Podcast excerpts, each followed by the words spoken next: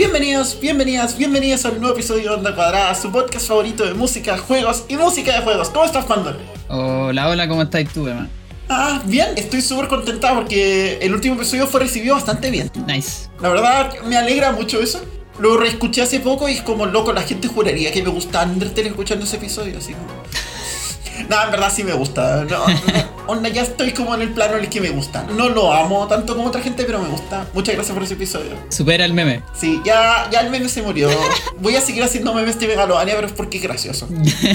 sí, es que eso, voy a hablar un episodio entero de esa weá. Se viene el episodio Megalovania, sí. solo de eso. claro, solo Megalovania. Vamos a poner puros covers de Megalovania así como tema. Yo creo que nos sobran. Pa, pa, pa, pa estas weas que son así como megalovania, pero. En el estilo de Montrazo. Claro, ¿cachai? Ya, pero no, pues esto no es megalovania, esto es Sayonara. ¿Sayonara qué? Esto es Sayonara Wild Heart. Es uno de esos juegos que es como ha recibido mucho cariño de la crítica especializada, pero no mucha gente lo cacha. Y yo entiendo por qué mucha gente, no mucha gente lo cacha, porque es un juego difícil de vender. Eso sí hubo como trailers como en los Game Awards 2018. Yo me acuerdo haber visto un trailer en los Game Awards 2018. Y como que lo vi fue como, no sé qué es eso, pero lo quiero jugar. Y no lo jugué hasta el año pasado. Fue uno de los muchos juegos que jugué el año pasado y está entre el top 3 de los juegos que jugué el año pasado. Nice. Tranquilamente. Y el año pasado jugué juegazos. El año pasado jugué Valhalla, el año pasado jugué Iconoclast, el año pasado jugué Mother 3, que lo sigo jugando todavía. El año pasado no jugué ni un juego malo. Creo que el único juego malo que jugué fue Transistor y con Cueva. Entonces, decir que Sayonara Wild Hearts es uno de los mejores juegos que jugué el año pasado es como. Bueno, es alto crédito. Yo de lo que alcancé a ver es que a nivel fanbase hay harto, como tú decís, cariño para el juego. Anda como de estos juegos que a lo mejor no son tan conocidos, pero sí. Yo no vi a nadie diciendo este juego es malo, ¿cachai? Cero. Como cuando hablábamos Ponte del Eternal, ¿cachai? Que también va a ser título de GameCube, efectivamente no mucha gente lo conoce, pero no está subvalorado, que mucha gente usa esa palabra, sino que es desconocido, ¿no? De hecho está súper valorado, anda. No sobre, pero súper valorado. Sí, la gente que lo ha jugado todos lo quieren. Es como un juego que tiene mucho cariño de la crítica, un juego que tiene mucho cariño de la gente que lo ha visto, pero no mucha gente lo ha visto. Claro. De eso es lo que venimos a hablar hoy. Así que voy a hacer el honor de introducirlo.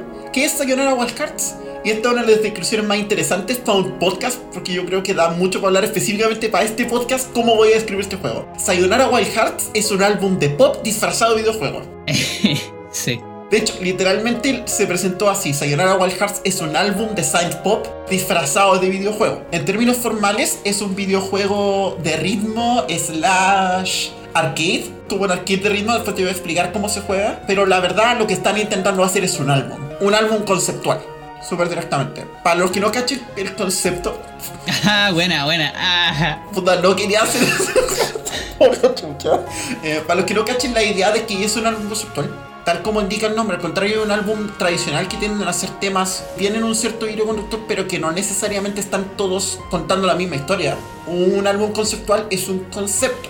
Hay una idea detrás de ellos, hay una historia central que pueden estar contando, o por lo menos una idea fija en la cual giran todos los temas. Esto es súper común, por ejemplo, no sé, en el metal, en el prog, ese tipo de cosas se han súper seguido. Y ahora bien, dentro del mundo de los videojuegos, pasan caleta también, porque en general un soundtrack de videojuego está tratando de reforzar una historia y por lo tanto tienden a, ser, a funcionar como álbumes conceptuales. Ya lo conversamos, por ejemplo, en el caso de Celeste. Celeste es básicamente un álbum conceptual si lo escucháis separado del, del juego. Podría incluso trazarlo como históricamente a, lo que vendrían siendo como pieza clásica, como tipo ópera o cosas así. Si tú pensáis en, piezas clásicas tipo Stravinsky, así como Petrushka o Firebeat, etc. Todas esas piezas, si bien generalmente se tocan en una orquesta para un público, en verdad Stravinsky cuando escribió esas cuestiones las pensó como, como un teatro, ¿cachai? Estaban pensados para que la gente actuara y hiciera la obra Petrushka entera, ¿cachai? Entonces, claro, cuando, cuando la gente va a, no sé, a, a escuchar una orquesta tocando una obra de Stravinsky, etc., lo que está escuchando es básicamente un álbum conceptual de la experiencia entera que Stravinsky quería. ¿Cachai? Que es básicamente lo mismo que acá. Cuando yo escucho el álbum de Sayonara Wild es una experiencia, no de mala manera dicho, pero incompleta, en el sentido de que la experiencia completa, el concepto entero, es el juego y escuchar y jugar al mismo tiempo. A todo esto, disclaimer, vamos a repasar el álbum como álbum, pero lo vamos a repasar en base al orden que fue centrado en el juego. Si usted va y compra el release que no está en banca, pero tuvo hasta release en vinilo. Sí, tiene toda la pinta de. Onda, yo cuando lo vi, yo dije, esta weá está en vinilo, seguro. Sí, lo sacaron los de I Am 8-Bit, sacaron el vinilo. Ya, bueno, aguante eso, loco. El juego está producido por Anapurna y Anapurna hace pura hueá afuera. ¿Sabéis qué otro juego produjo Anapurna? ¿Cuál? Florence. Nice. Loco, Anapurna atacó puros juegos buenos. Los locos tienen muy bien echado el ojo a los devs y le tienen harto cariño a su equipo. De hecho, más adelante va a una anécdota al respecto. Pero el tema es, no tienen edición en Bandcamp, pero el soundtrack está en Spotify, tiene edición en vinilo, le pusieron harto cariño. Sobre todo porque, de nuevo, este es un álbum pop centrado en un videojuego. El problema es que el álbum está lanzado en una práctica que es súper común en soundtracks, por ejemplo, de películas, donde el soundtrack está compuesto de canciones instrumentales y de canciones con letra. Y en una práctica que es súper común en los de películas, pusieron todas las canciones con letra al principio y todas las instrumentales al final. Pero ese no es el orden en el que está en el juego. Y eso le pega caleta al álbum. No lo encuentro solamente como cuestionable por el hecho de que no es el orden del juego, sino que también yo, por ejemplo, que yo no jugué el juego, tiene que ver con todo lo que tú decís, de el concepto entero y toda la cuestión. Desde un punto de vista súper como solo musical, incluyendo así como pensando en el juego no existe, pierde mucho ritmo. Ritmo en el sentido de altos y bajos, entregar todas las canciones con voces al tiro, porque las canciones con voces tienen esta cuestión de que la emocionalidad es muy alta en general, porque evoca un instrumento que todos sabemos usar, que es la voz. Entonces es fácil conectar con las emociones, más fácil que generalmente otro instrumento. Entonces tú te gastáis todo eso al principio y después vienen puros temas instrumentales que son la zorra. Pero a mí me pasó que me cansé un poco hacia el final porque es el tema del ritmo, pues es como en comedia. En comedia siempre hay ritmo. Tú tiráis las tallas con un cierto ritmo. Si tú tienes muchas tallas juntas, la gente se aburre. Si tú esperáis mucho rato, la gente dice, "Oye, bueno, esto no es comedia, ¿cachai? Etcétera. El ritmo es como lo más importante cuando uno entrega arte que depende del tiempo. Por ejemplo, la música. Sí, esto es un aviso porque vamos a usar el orden del juego. En Spotify hay un reupload del soundtrack que tiene linkeado al original, pero está en el orden del juego. Y también hay uno en YouTube que es oficial y probablemente vamos a linkearlo en la descripción de este episodio. Una alta recomendación que lo escuchen primero. Una alta recomendación también a jugar Sayonara Wild Hearts. Vamos a hacer spoilers de Sayonara Wild Hearts. Aunque yo encuentro que Sayonara Wild Hearts no es muy spoileable. es cortito. ¿Como cuánto, ¿Cuánto tú crees que es? Aprox. Yo me demoré una hora y media en una sentada. Es súper corto, una, dos horas para un primer replay. Tiene como desafío adicional y cosas extra, pero si queréis como jugarlo una sentada, nosotros nos demoramos la primera vez como una, dos horas. No más que eso. Y lo bueno es que estaba todo. Estaba todo, que fue uno de esos juegos que salió para la Apple Arcade. Sí, po. De hecho, el juego pri- en primera instancia. Sí, pues eso, eso mismo. Y por eso la conexión con Florence, según yo, es directa. Tocan hasta los mismos temas, pero ya vamos a llegar a eso. Bueno, creo que es hora de introducir el juego y nos vamos a introducir con una de las canciones más potentes del álbum, a mi juicio. Compuestas por Danny Lonson y y Jonathan Eng, voces por Linnea Onson, del soundtrack de Sayonara Wild Hearts, Begin Again.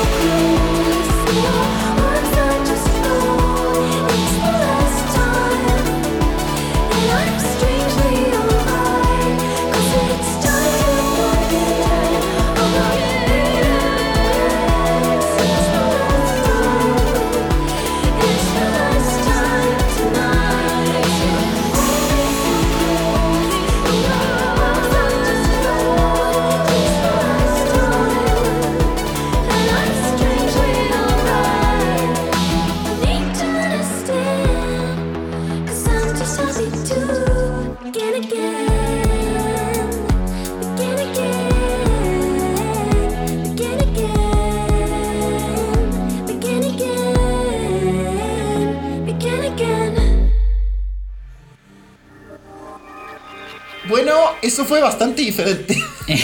no lo veían venir. No lo veían venir. es que, bueno, explicaciones. Una cosa que pasa mucho con la música de videojuegos es que estamos acostumbrados a música instrumental. Estamos muy acostumbrados a música instrumental y estamos muy acostumbrados a que cuando la música es vocal tiende a tener cierto tipo de sonido. Cuando, cuando la gente piensa en música vocal para videojuegos, piensa en dos weas. O piensa en el estilo Alive de Portal, Sí. O piensa, no sé, en los tracks de los personas, por decir una wea. Claro. O a lo más en la intro de Smash. No, pero cuando estás pensando como cuestiones con letra hay como tres tipos. Que está como la cuestión meme, que es básicamente muy del Portal. Sí, sí. Hay cuestiones como más serias, por ejemplo, lo que ha hecho, no sé, Super Giant con Bastion o Transistor, que son como mucho más instrumentales con guitarra, con guitarra acústica, Claro. con ese tipo de sonidos, que le meten de repente synth, pero se lo meten muy despacio y como que dejan que la voz, la maravillosa voz de Ashley Barrett, porque Ashley Barrett tiene una voz encantadora, el trabajo. Sí. O piensa como en los coros, piensa como en la intro de Smash, piensa como en... A lo más si queréis pillar otro tipo de sonido, pilláis las cosas como el Persona o Jump Up Superstar del Mario Odyssey, ¿cachai? Claro. Que son como este tipo como de jazz slash rock. Sonic Adventure, si queréis, así como rolling around at the speed of sound, ¿cachai? Claro, eso mismo es decir, que generalmente o están tiradas o para el rock, o para jazz, o cosas así, o tipo más orquestral, como coros, etc. No hay mucho de pop. Exacto. Hay súper poco de ese sonido. Y Sayonara Wild Hearts está completamente en ese sonido. Y de hecho, partir con el primer tema básico vocal que suena en el juego propiamente tal fuera de los títulos. Es una buena señal de cuál es el sonido que ustedes van a encontrar en este juego. Yo lo voy a admitir desde el principio, no es un sonido para todo el mundo. Hay mucha gente a la que probablemente escuchar el soundtrack sin el contexto del juego le va a parecer un poco raro y no va a ser de su gusto. En ese sentido funciona muy parecido como los soundtracks de los Lighton, por ejemplo, que son una weá que funciona mucho mejor en contexto, pero que también son un estilo súper específico que puta entiendo si no te gusta. A mí me pasó que creció en mí un poco, así como la primera escucha, en parte yo creo porque escuché el orden malo, vamos a decirlo. A lo mejor me tiró un poco para abajo, pero después darle, dándole una escuchada un poco más, más analítica tal vez, o, o incluso quizás menos analítica diría yo. y con el orden del juego, con este ritmo más, más mejor, que de hecho te prepara porque el hecho de no tirarte las, las letras a cada gato, etc., te deja más espacio para respirar entre eso. Y aparte que el álbum igual usa hartos como juegos de voces, caleta, onda así como básicamente voces sintetizadas. Que es algo que se usa mucho como en, en el como chill music o cosas así, o como lo-fi un poco, y, y incluso viniendo como del Vaporwave, diría yo. Hay, hay un tema que es derechamente Vaporwave, onda así fijo. De hecho, hay un par de grabaciones de niveles del Sayonara Wild Hearts que básicamente son como fondo de Vaporwave. Así podría poner esa weá en Vaporwave, está ahí al otro lado. Sí, claro, entonces como que calza en ese sentido. Pero vamos a introducir el juego. Sayonara Wild Hearts es un juego de ritmo slash juego arcade. El juego está compuesto de, de 23 niveles, es bastante largo de hecho. Ay, caleta. La forma en la que está estructurado es que cada nivel lo juegas, lo pasas y se desbloquea el siguiente. El juego tiene vías infinitas, no tienes riesgo de morir, pero eh, el puntaje te penaliza si es que te llegas a morir. La forma en la que funcionan los niveles es que los niveles tienen coleccionables, que son pequeños corazones que vais juntando a través del nivel, y por cada uno que juntas, el siguiente vale más. Ya. Y si te llegas a morir, el contador resetea. Así que la idea es que si quería ir por un score attack, quería hacerlo todo lo posible sin morirte, porque te da más puntos. Además tiene eventos como basados en ritmo, por ejemplo, no sé, de repente te va a pedir que apretes un botón para bloquear a alguien que te está atacando o para saltar a alguna parte, y eso está basado en el ritmo de la canción que está en el fondo. El juego visualmente además tiene una estética súper única, es súper popera su estética, es súper de colores muy fuertes, de mucho púrpura, mucho azul, muchos tonos contrastantes. Me recordó un poco a Tron, por ejemplo, como esa estética, como la película.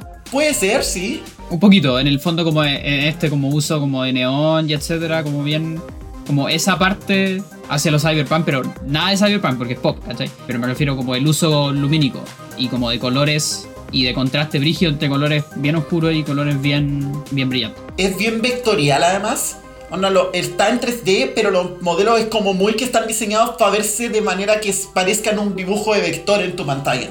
Porque el juego está claramente en un motor 3D, pero está muy diseñado para que las fotos se vean como si fueran una imagen que alguien dibujó, así con vector, con polígonos, como en, en frente tuyo, más que 3D. Y bueno, ¿de qué va Sayonara Wild Hearts? ¿De qué se trata? Bueno, se trata de dos cosas supuestamente, pero en verdad se trata de una sola. Se trata de nuestra heroína, que al principio del juego nos cuentan que alguna vez estuvo enamorada, pero que cayó.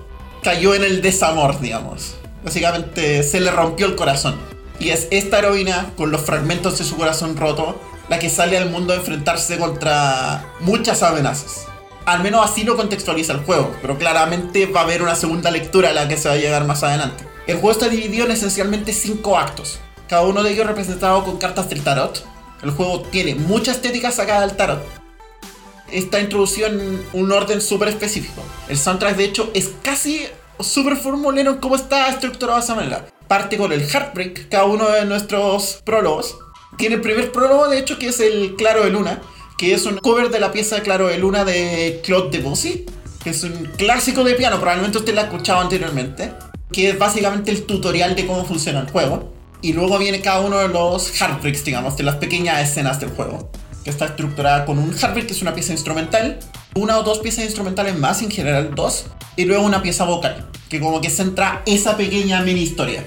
Y cada uno de esos cinco arcos están en separado hasta que llegamos al arco final. Y cada arco asumo que tiene como 5 niveles, una cosa así. Tiene como cuatro niveles. ¿Ya? ¿Y cómo llegáis a los 26? Son 23, porque son, si mi memoria no falla, es el prólogo, los cuatro por pequeño arco y el arco final. Ya, ahí calza entonces. Y ahí sí cuadra que sean 22 o 23, no es el número exacto, pero por ahí anda. Ya, bueno. Cada uno de esos es como. Los más largos llegan a ser como 4 minutos, excepto por el final que es monstruoso. Y que vamos a hablar de ese final porque es glorioso, es uno de mis finales favoritos de un juego. Y básicamente se puede jugar en, en el orden que tú quieras y con el espacio que quieras. Puedes jugar uno y después seguir con el que quieras cuando te dé la gana. Pero están estructurados en ese orden, más o menos cada uno de los como 5 arcos principales del juego.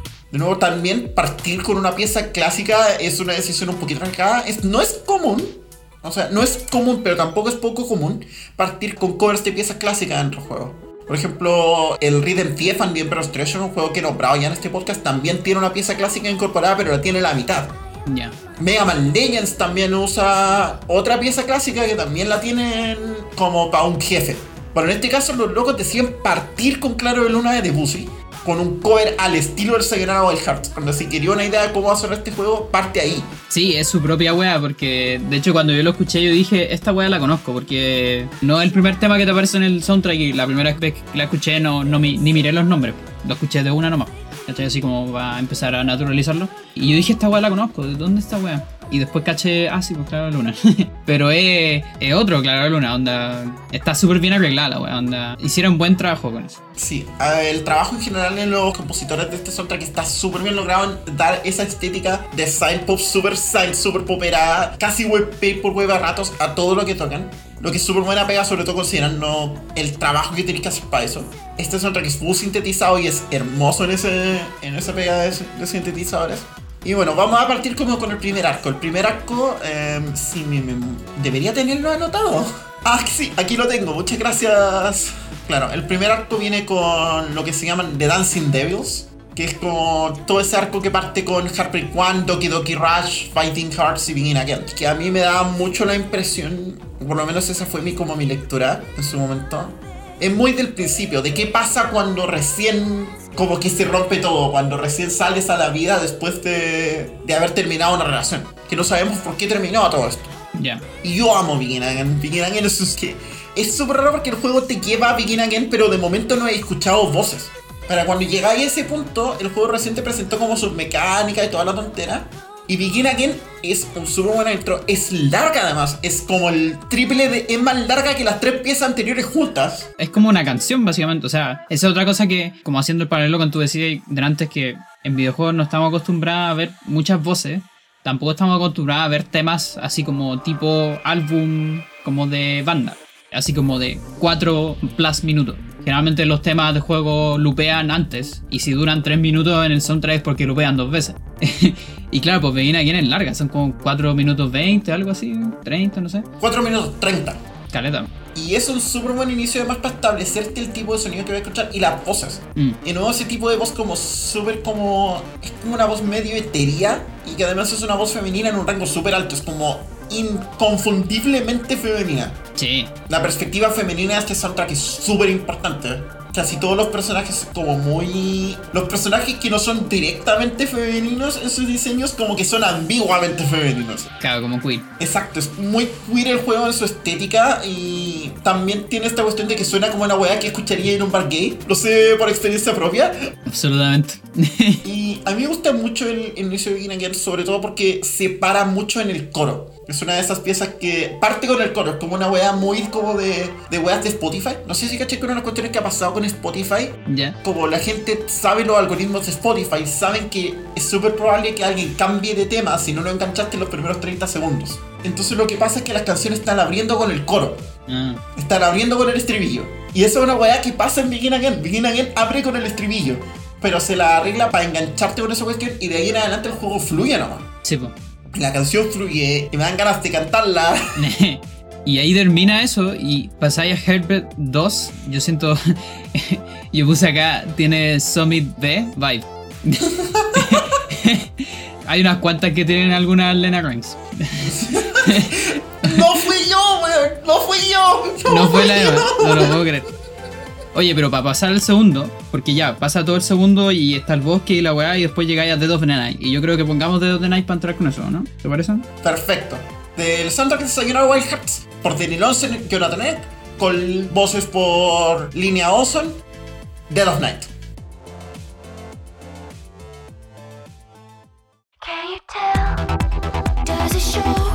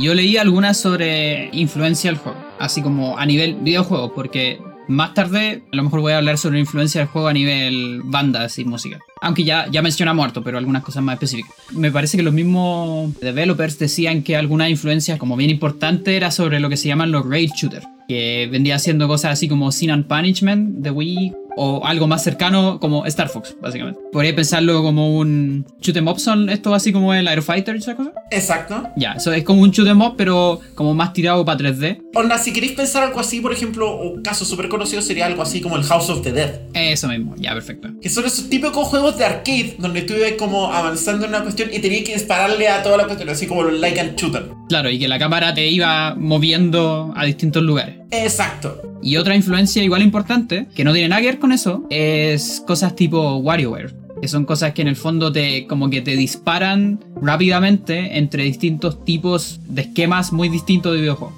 WarioWare funcionan en base a microjuegos, donde básicamente cada uno de los juegos tiene su propio como esquemas y rusets. Y la gracia es que tú tenés que identificarlo y saber qué es lo que tenés que hacer muy rápidamente. Tenés que actuar rápido y cachar cuál es tu función. A lo más el juego te va a decir cómo agarrar el control, pero tú te la arreglás de ahí en adelante. Sí. Eso es súper cuático porque yo jugaba WarioWare, por ejemplo, el de Wii, que lo podías jugar como hasta 17 personas a la vez. Se pasaba en el Wiimote. Palo ahí. Y se daba cuestiones súper divertidas, onda, si estáis como en modo fiesta, así como si queréis pasarle la raja con tus amigos, juega el WarioWare. Y todo así como perdido. Ya, ¿qué fue esa weá? Así como todo riéndose. sí. Y de hecho, nosotros ya habíamos nombrado WarioWare en otro podcast, Florence. Sí, po. Me pregunto por qué. Porque es por lo mismo. De hecho, ellos hablan sobre esa cosa también, que es en el diseño de este juego, al igual que en Florence, hubo mucho sobre esta como filosofía de hacer que el juego sea como bienvenido y amigable para personas que no están familiarizadas con el lenguaje de los videojuegos propiamente tal. Entonces, así pensando también en estas cosas tipo WarioWare, pero incluso llevado a un, a un Aún más depurado. Claro, más depurado, exactamente. Muy amigable y, y muy intuitivo. Esa es la, como la palabra más importante, yo creo. Sabe bajar en el fondo todas esas mecánicas, tal como lo hace Florence. Es bajarla a un punto en el que es intuitivo para cualquier persona. No solamente para una que está acostumbrada a los números de los RPG y que te ponen como mil cuestiones en la pantalla y, y así tú sabes lo que significa cada wea, pero de repente uno quiere jugar nomás, ¿cachai? Onda, No, no quiero analizar nada, quiero jugar nomás. Y está bien, son experiencias distintas, ¿cachai? De hecho, Sayonara Wild Cards es un súper buen juego, así como si queréis sentarte y jugarlo como para jugar niveles y sacar como score attack, ¿cachai? Ujú. Es un súper buen juego para eso porque yo de hecho lo rejugué anoche para este episodio después de no haberlo jugado como por meses. Luego a los 3 minutos me acordaba cómo se jugaba, fue un- lo tenía muy fresquito. Es como andar en bicicleta, no se te olvida. A mí se me olvidó andar en bicicleta. Sí, yo, yo no sé andar en bicicleta. Yo tampoco, chócale.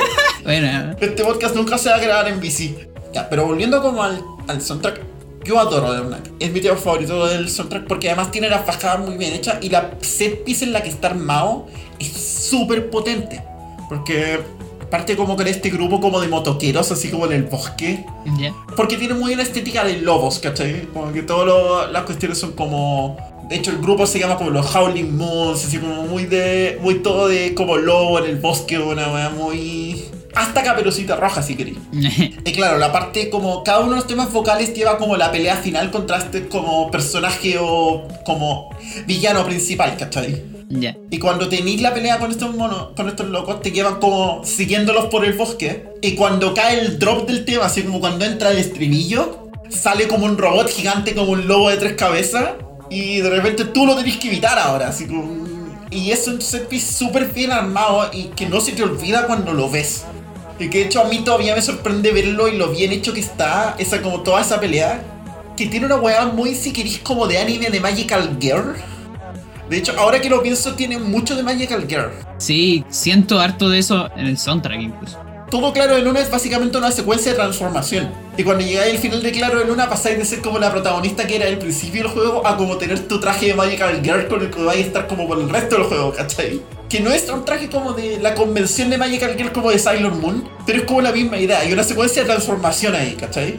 Sí, iba a tirar la talla, así como claro de Luna, Sailor Moon, coincidencia no lo creo, pero Por la chuta.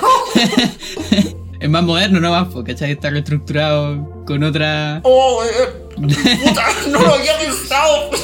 con otro significante en el fondo, ¿cachai? Pandora lo hace nuevo. Aparte ahí tiene, hace mucho sentido que sea todo tan femenino, porque ese es un género derechamente femenino. Históricamente femenino y que separa mucho en fortalezas que son súper femeninas también. Claro. Una- la forma en la que las Magical Girls son fuertes es una forma estrictamente femenina de ser fuerte, ¿cachai? Y puta, bajo esa mirada, claro, o oh, Sayonara o aljarse un ma- eh, un anime Magical Girls por la cresta. Puta, si lo queréis pensar así, tiene como esa misma estructura, así como el villano de la semana, como tu arco contra esa cuestión, como la pelea contra ese. Sayonara es japonés. Obvio. so long, goodbye, sayonara. Claro. A mí me gusta mucho esa, esa, tratando de enfocarme de nuevo en el soundtrack. Sorry. A mí me gusta mucho cada uno de esos, de esos hilos. Quizá uno de mis favoritos, por lo diferente que es, eso sí, es el cuarto, que es el de Hermit 64, que es el que termina con The World We Knew. Yo amo The World We Knew. Es una de mis piezas favoritas del soundtrack. Parte con Night Drift, que es una de las piezas más Vaporwave del soundtrack. Ah, yo iba a decir Valhalla, a cagar. Sí, tenéis razón. Como que podría escucharla fácilmente en- con Jill preparando trago. Yo la encuentro muy Vaporwave porque además esa parte es como que conducía un auto así como por una carretera infinita, ¿cachai? Pero sí, tenés razón, porque tiene un sonido muy de Valhalla, pero yo lo encuentro muy Vaporwave. Tienes como esta weá, y de hecho podéis driftear, así como que si apretáis en ciertas secuencias como que... Hacía lo rápido y furioso. Nice. Y llegan hasta este personaje que es como el ermitaño. Y que la secuencia, el arco completo se llama como Hermit 64 porque es muy de jueguito. De hecho, la siguiente pieza tiene una estética completamente diferente porque está armado como en realidad virtual. Ya. Como en esa realidad virtual así como... Esa que estaba como en los arcades de los 90 cuando la realidad virtual era una weá para la que necesitaba y un PC aparte. Ya. Como tipo vectorial. Sí, una weá súper vectorial y además está en primera persona. Ya, ya, man. Entonces como que son puras líneas, de repente caen como las piezas del Tetris. Es como la weá más videojueguil. De hecho, Reverie yo encuentro que en parte como, como de estos soniditos que suenan, no sé, pues como cuando encontraría un ítem o alguna cuestión así. Que es como este, como así como casi como encontrar un ítem en el Zelda o, o un power up en el Mario. Y después siento que a mí me sonó como, no tiene nada que ver, pero por alguna razón me sonó un poco como música como de caverna brillante, misteriosa. Exacto, de hecho como que tú te vas entrando como en las profundidades de esta cuestión y van cayendo las piezas de Tetris hacia ti, las tenés que esquivar y tiene una movilidad súper diferente porque es por primera persona y el juego te va como llevando lentamente, entonces tú solo apuntáis como la dirección de la cámara. Es una weá que perfectamente se podría jugar en VR, ¿cachai? claro, o en todo caso. O este juego en VR yo creo que sería una buena... Hay secciones de este juego que irían la raja en VR. Sí, la acabó. Y eso conduce a The World We Knew. Que The World We Knew es un shoot 'em up. Literal. Ya. Onda como que te tiran así como patrón y de hecho termina con una pelea contra una nave jefe, ¿cachai? Lázaro. Ese tema tiene unos gritos absurdos, como terrible acuático. Así como a mí me sorprendió mucho que la loca se está haciendo como cagar gritando, así como de buena manera. no lo digo como algo negativo, pero es súper cuático, como que muy, muy emotivo, muy intenso. Tiene mucha pasión ese tema. Sí. A mí me da la impresión que, claro, dentro de los, como las relaciones que muestra Sakura Hearts, spoilers del análisis que va a venir al final, dentro de las relaciones, esta es como una de las que más dolió, así como una de las que tenía más en juego, ¿cachai? Mm, claro. El resto eran como cosas ligeras, como sexo de una noche, como weas que pasaron muy de la nada, pero The World We Knew es como casi desgarradora. Es como que fue una cuestión mucho más fuerte la que pasó ahí que la que pasó con el resto. Ya. Y que se siente como casi qué vaya a hacer a partir de ahora y como de dónde te vaya a parar. Mm. Me encantaría tener la letra en este momento porque no la li- no- ¿Por qué no traje la letra? Porque vengo tampoco preparada. La letra son unos gritos cuáticos. Sí. Que porfa, háganse el favor y escuchen The World We Knew. Onda, No la vamos a poner porque tenemos toda la lista ya armada. Sí. Pero Pero vamos a poner la siguiente. es que el arco siguiente es donde yo ya me voy a tirar como con spoilers e interpretaciones porque aquí hay harto que decir. Así que vamos con la entrada del siguiente, que como había dicho delante en la EMA, cada arco parte con un heartbreak.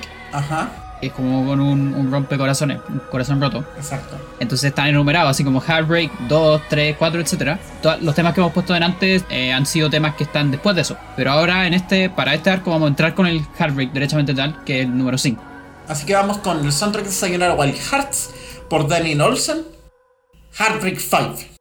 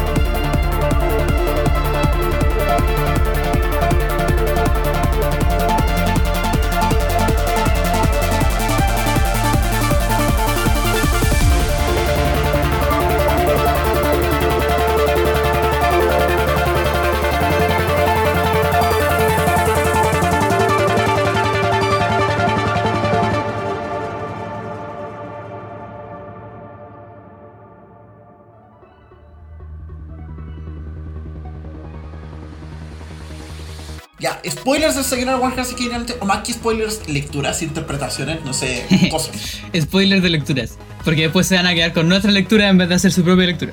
Mi lectura del juego tiene que ver mucho con las relaciones. onda, es súper difícil salirse de la palabra heartbreak.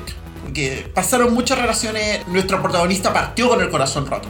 Y a mí siempre me dio la impresión que cada una de estas historias, de estos arcos, fueron como sus historias y sus aventuras a medida que pasaba con por otras relaciones, ¿cachai?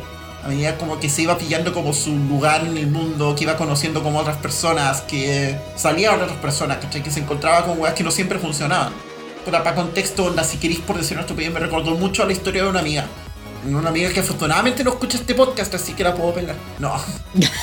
Claro, nombres no serán compartidos. Toda asociación con el mundo real eh, puede ser una coincidencia. Todo eso. De una amiga a la cual me referiré como S a partir de este momento. Que, puta, en algún momento salió una relación abusiva. Y estuvo súper mal en esa relación, así, mal, mal. Y salió esa relación abusiva, pero por mucho rato estuvo como muy lanzada a la vida después de esa wea. Ya.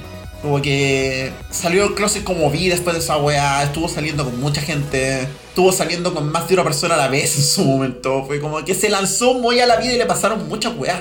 Y conoció muchos pelmazos Ya. en ese tiempo, ¿cachai? Muchos weones que yo los miro ahora es como, ¿por qué esta weona salió con este tipo? Este tipo no vale la pena para nada, así como... La pasó muy mal con mucha gente y puta, fue como un proceso también de darse cuenta de que ella era lo que ella buscaba. De cierta manera, todo ese proceso también fue parte de afirmarse a sí misma.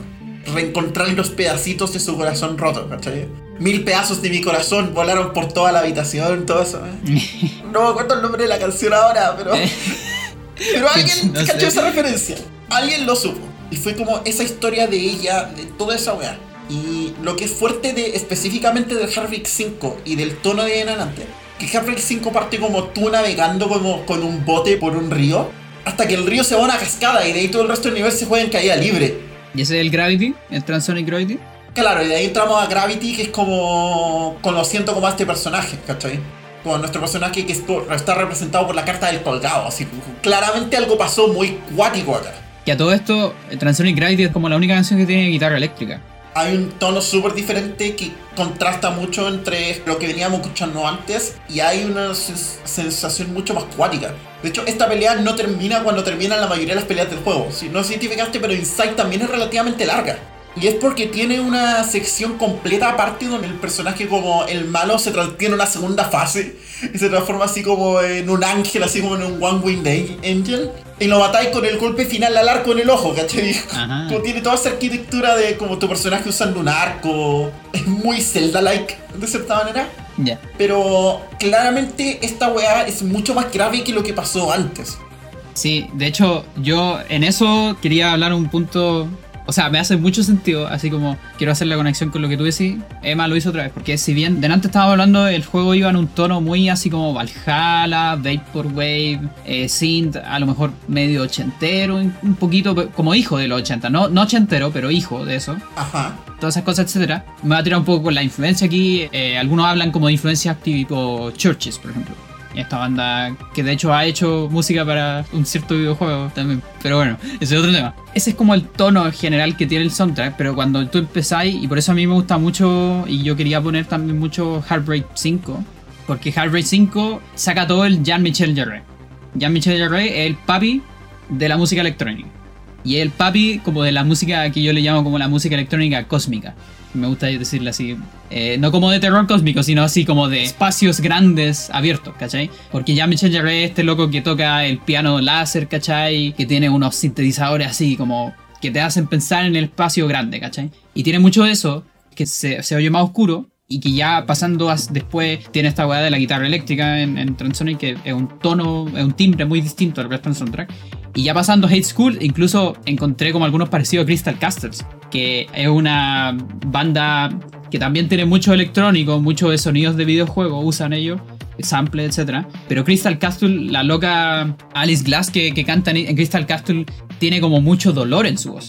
Ella cuando canta grita mucho, ¿cachai? Así como, como duro. Y de, y de hecho tiene un poco que ver con el hecho de que para ella la banda fue como una relación abusiva incluso, ¿cachai? Entonces como que me hace todo mucho sentido con eso, ¿cachai? Porque como el, el cambio de tono que pasó. Sí, y de hecho Inside es una pieza mucho más agresiva que el...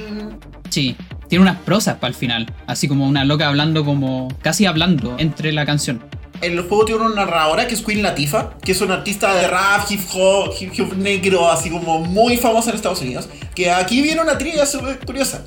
Cuando los devs estaban buscando quién iba a hacer la narración, así como que le dijeron al equipo de producción por hueveo, oye, de- podría ser Queen Latifah. Así como se lo dijeron como por huevear. Es imposible que pase.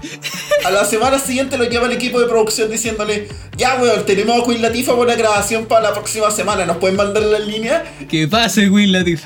Y fue como, "Es- es- espera, ¿qué? De hecho, Queen Latifah aparece al final de los créditos del juego porque fue una edición súper de último minuto. Aparece como al final. ¡Oh! Y Queen Latifah como la narradora. La.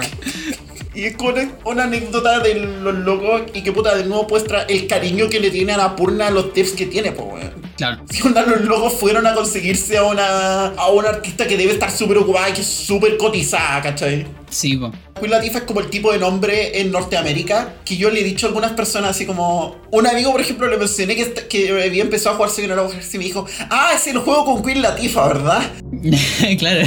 Y fue como... Weón, la gente como que conoce ese nombre, ¿cachai? sí, po. Entonces también es un súper buen gancho comercial para el juego y cuaja súper bien con lo que el juego quiere hacer, ¿cachai? Es como claramente su voz, que es una voz muy de negra, ¿cachai? Como una voz de- muy femenina, pero es una voz femenina más profunda, ¿cachai? Que contrasta también con la voz femenina más aguda que está con el resto del soundtrack. Sí, po. Tiene perfectamente el calce, onda es la voz ideal para esta narración, ¿cachai? Y ahí entramos. Aquí yo te tengo que hacer una pregunta, porque ahí viene el medley, Sí. que es básicamente un medley, que tiene como varias partes, porque dice como medley y salen muchos nombres, así como cinco nombres. Sí. Entonces, antes de hacerte la pregunta, después de eso viene algo que se siente muy así como que terminó el juego, Sí. eh, y como crédito y etc. Entonces, mi pregunta es: el medley es como pelea final, básicamente. Es como, o arco final al menos. El medley es como la etapa final del juego y de hecho es tan larga como, como el medley. Ya, perfecto. Es la etapa más larga del juego por lejos. Son casi nueve minutos. Sí, po, escaleta. Y aquí es donde viene mi interpretación del juego. Porque el medley empieza con Eye of Death. Que es una pieza súper fuerte y es una de las partes más difíciles del juego. Es como una continuación súper larga contra un jefe como medio abstracto. Que te tira como las cartas del tarot que has estado viendo en el juego. Tienes que esquivarlas. Te tira todos los ataques del juego conocido y por haber. Te tira todo. Eye of Death es básicamente la pelea contra Badeline. Exacto, es como esa confrontación Es que suena muy a eso, a mí me sonó mucho eso. como musicalmente. Puta, tenés razón. Y mira, es que aquí viene lo cuático, porque el plot twist está en Wild Hearts Never Die. Al final de Eye of Death, como que te destransformas a tu personaje que eras al principio del juego, así como en el prólogo. Y viene una secuencia en la que básicamente rejuegas el juego con ese personaje. Pero el personaje que eras tú, ahora está en el lugar de los villanos, ¿cachai? Ajá. Y en vez de terminarlos noqueando, como que los termináis como les dais un besito, ¿cachai? De hecho, como que se pone en la- misma voz y como que le estáis a punto de pero le dais un besito. Y aquí es donde viene mi lectura del juego. En cierta parte, y eh, de nuevo voy a contar lo- lo- la historia de mi amiga. Puta, por cómo es la vida, yo nunca supe lo que fue la historia de los muchos pelmazos que conoció, ¿cachai? Y de las muchas weas que pudo haber hecho ella y que probablemente nunca me contó. Yo nunca supe las weas desde el otro lado y no tenía por qué saberlas. No era necesario. No me tocó verlas y no tenía para qué. Pero a mí me da mucho la impresión que ese Wild Hearts Never Die te está recontextualizando la historia. Tal vez estamos viendo la historia de un corazón roto, pero también estamos viendo la historia de una rompecorazones. Porque esas dos weas no son necesariamente mutuamente exclusivas. Exactamente. Tú puedes haber hecho mucho daño también con quien fuiste como en tu vida, e incluso aunque ese daño pueda haber sido puta no intencional y toda la weá, puede haber hasta sido importante para reencontrarte. Claro, como que termina como con este repaso como por todos los niveles, mientras suena Wild Hearts Never Die. Es como esa declaración de independencia de que no importa, puta, la pasé mal, sufrí caleta, me pasó todo esto, pero no puede terminar aquí. Esto no puede ser el adiós. Claro. Y de hecho, a mí me pasa mucho con Wild Hearts Never Die, que es que, claro, lo siento justamente como un renacer, podría reinterpretarse, eh, o, o una revivir, porque el palabreo que tiene, eh, onda, como lo canta la loca, es como muy sucio y muy infantil, por así decirlo. Sí, ¿Cachai? Que como la loca está como casi. No sé, ¿cachai? La letra de Warhammer, la verdad, que como que casi no se le entiende lo que dice, ¿cachai? Porque está como, como palabreando, ¿no? ¿cachai? Así como, y eso me da un aire muy infantil y que es como muy de reinventarse, ¿cachai? Cuando uno es chica, etcétera, que. Pero como volver a ser chica, ¿no? ¿cachai? Así como volver a, a mirar atrás y a como empezar ciertas cosas nuevo. Sí, po, este es un juego como que si lo queréis pensar como de vamos a volver a hacer el enlace a la Magical Girl. En la Magical Girl es un género que es súper escapista. Y eso, weá, es súper parado es el anime primigenio de la Magical Girl que es Sailor Moon. Serena era una cabra súper de la nada, súper como... No fea, pero tampoco muy agraciada, ¿cachai? Que no le inflaba el weón que le gustaba, que le iba mal en el liceo, ¿cachai? Toda esa weá. Sí. Y de la nada sale con que resulta que es la heroína principal para salvar el mundo, ¿cachai? Y que al final resulta como ser la princesa de este como reino en el futuro y toda la cuestión. si lo queréis pensar de una manera, el, el género de la Girl, al menos como se paró en el principio, y de nuevo conectando lo que es el normal, es súper escapista por definición. Pero este juego, en particular Sayonara Wild Hearts, es un anime de Magical Girl, donde el arco final es la autoaceptación, es volver al principio. Es como, más que la autoaceptación, como la redefinición. Es decir, es volver a pararte con todas las weas que te pasaron mal en tu vida y decir, ¿sabéis qué? Esta soy yo. Y no voy a dejar que todas estas weas que me pasaron, que todo este dolor, sea yo. Si querías, puta, I will survive. Claro, sí. Como me voy a parar de nuevo desde el dolor que tuve y no importa, voy a seguir para adelante. Esto no es como puede terminar. Estos corazones no pueden morir. claro. Te paráis de nuevo desde puta, repasar como toda tu vida. Y que fue lo que de hecho le pasó a mi amiga eventualmente. Mi amiga como que le pasó todas estas cuestiones, como que le pasó todo lo que le pasó y eventualmente fue como llegó un momento y dijo, ¿sabéis qué? No, esta no soy yo, yo tengo que volver a ser yo. Y fue como que se volvió a parar por sí misma y eventualmente tuvo pareja, de hecho, o sea, con un loco que me conocí en ese tiempo y que yo hasta de hecho tuve reparos con eso, pero, pero está casada y es feliz, ¿cachai? Y fue como reencontrarse y ese proceso de reencontrarse después de esa ruptura de... y todo el largo proceso que fue reconstrucción, ¿cachai? Es toda una historia súper larga porque estos procesos, sobre todo si las relaciones fueron muy dolorosas, muy cercanas, muy traumáticas, puede tomar mucho tiempo, pero el proceso de como volver a pararse para conectarlo con Florence, si querí, esto es como que nos contaran todo lo que pasa en el último arco de Florence en un juego. Sí, de hecho. Como toda esa historia que Florence te cuenta como en un capítulo, esto es el juego entero. Y que sí, po, una de las cosas de, de las relaciones en general es que uno deposita mucho como de su vida en la otra persona y tal como hablábamos en Florence, está esta cuestión de que tenéis como que transar cosas. En el fondo tú transáis cosas de tu personalidad, transáis cosas, etc. Y a veces puede darse sin querer, con querer, etc. sin darse cuenta de que una se pierde en la relación. Y como que se olvida cuáles son las cosas como que eran tuyas derechamente tal. Entonces una vez que la relación se termina o si fue una mala relación o etcétera, es todo un proceso volver a encontrar esas cosas. Volver a encontrarse. Y además saber que no vaya a ser la misma persona. Sí, pues. Y yo siento que eso como que se entrega muy bien en lo que es el final, pues en A Place I Don't Know, que para mí es como eso, es creciste, ¿cachai? Aprendiste la weá y ahora en el fondo viene el futuro nomás, un lugar que no conozco. Es la pieza como más tranqui de todo el soundtrack, porque es como resolución, de hecho es la única pieza con guitarra, en este caso no eléctrica como en la otra, sino que es como... Igual está un poco sintetizada, pero es guitarra limpia en el. Sí, pues es acústica. Eso. Y para mí ese es como un relax justo del clímax que fue todo el, el medley. Y de hecho hay una cuestión súper fuerte, otra vez haciendo una conexión con Florence, que es que la forma en la que está presentado a Place I Don't Know en los créditos del en el juego es que ya llegaste hasta el final y hay una pequeña narración que de hecho creo que aparece al final del medley que termina con And she fell right back into her groove. Como que volvió como a su lugar. Y tú ves a nuestro protagonista caer lentamente de vuelta hacia su cama, agarrar su guitarra y empezar a cantar a Place I Don't Know. Bueno. Es como, volvió como a lo que era ella, volvió como a su lugar. A lo mejor me da la impresión de que, no sé, puede haber sido como ese momento en el que volviste a tomar tu guitarra después de mucho tiempo que no la había agarrado, así como... Claro. Es como esa misma escena de Florence en la que Florence vuelve a agarrar sus pinceles y vuelve como a su arte y a través de su propio arte, de su, de su propia expresión de sí misma, se reencuentra, ¿cachai? Es porque ya tocaste fondo y no te queda otra que levantarte de nuevo y puta, volver a decir, ¿sabéis que esta soy yo? Y que pasa siempre con las relaciones.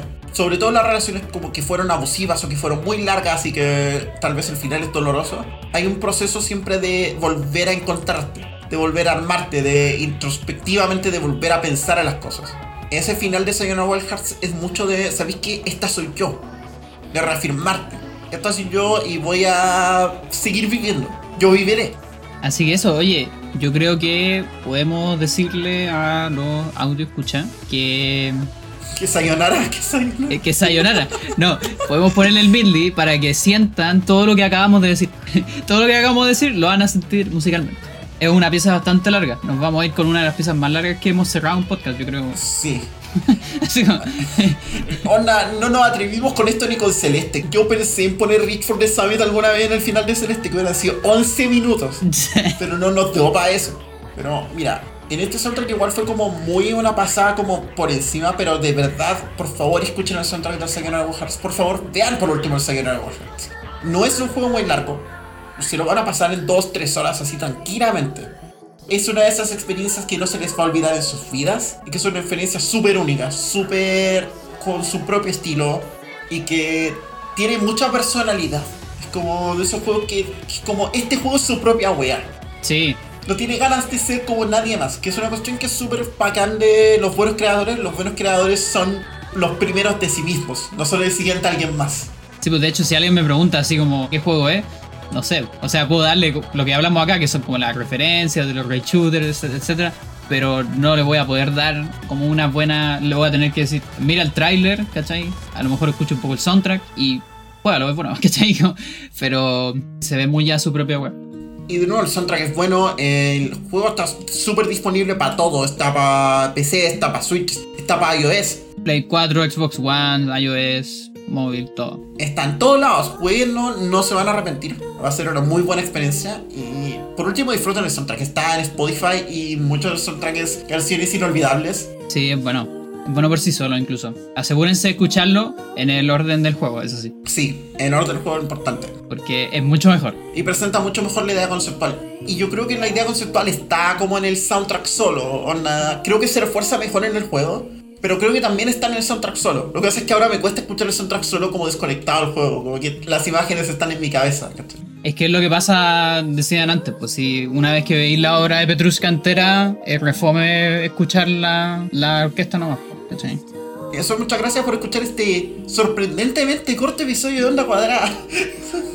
A mí me gusta mucho el Hearts, pero de repente me cuesta como pillarle palabras para decir lo bueno que es. Lo único que puedo hacer es, por favor, jueguenlo. Les aseguro que no se van a arrepentir. Lo único que puedes hacerle es mandarle este capítulo del podcast y listo. Sí, Eso es todo lo que tienes que hacer. Es que necesito que lo, necesito que lo escuchen. Es que. No, es que sabes el principal problema del Sayonara Wild Hearts como a nivel de cómo hacerlo conocido. Es un juego que es difícil de vender. ¿Cómo le vendía a alguien el Sayonara Wild Hearts? ¿Cómo se lo vendes? De hecho, yo tuve ese problema cuando tenía que convencer a la banda de que teníamos que grabar un episodio de Sayonara Wild Hearts. ¿Cómo cresta le vendo Sayonara Wild Hearts? Sin que lo juegue. Y eso, muchas gracias por escuchar. Volveremos pronto. Espero que este episodio salga antes de que termine este mes. Este fue el verdadero especial de Día San Valentín en abril. en todo caso, Yo soy Emma. yo soy Pandora. Muchas gracias por escuchar. Nos vemos en el próximo episodio. Y cerramos con el soundtrack de Sayonara Wild Hearts por Daniel Olsen y Jonathan Eng. Con voces por Línea Olsen. El medley de Sayonara Wild Hearts. Muchas gracias por escuchar. Y nos vemos en el próximo episodio. Sayonara.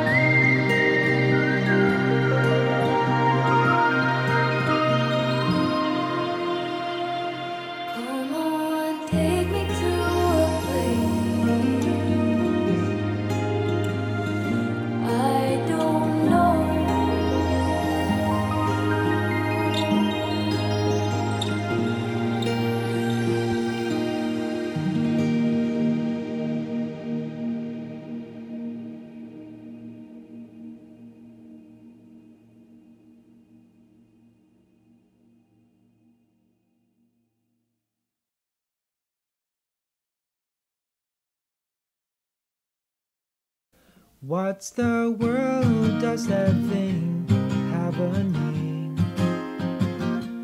When familiar surroundings just don't look the same, you could say that I'm anxious. Maybe it shows as I.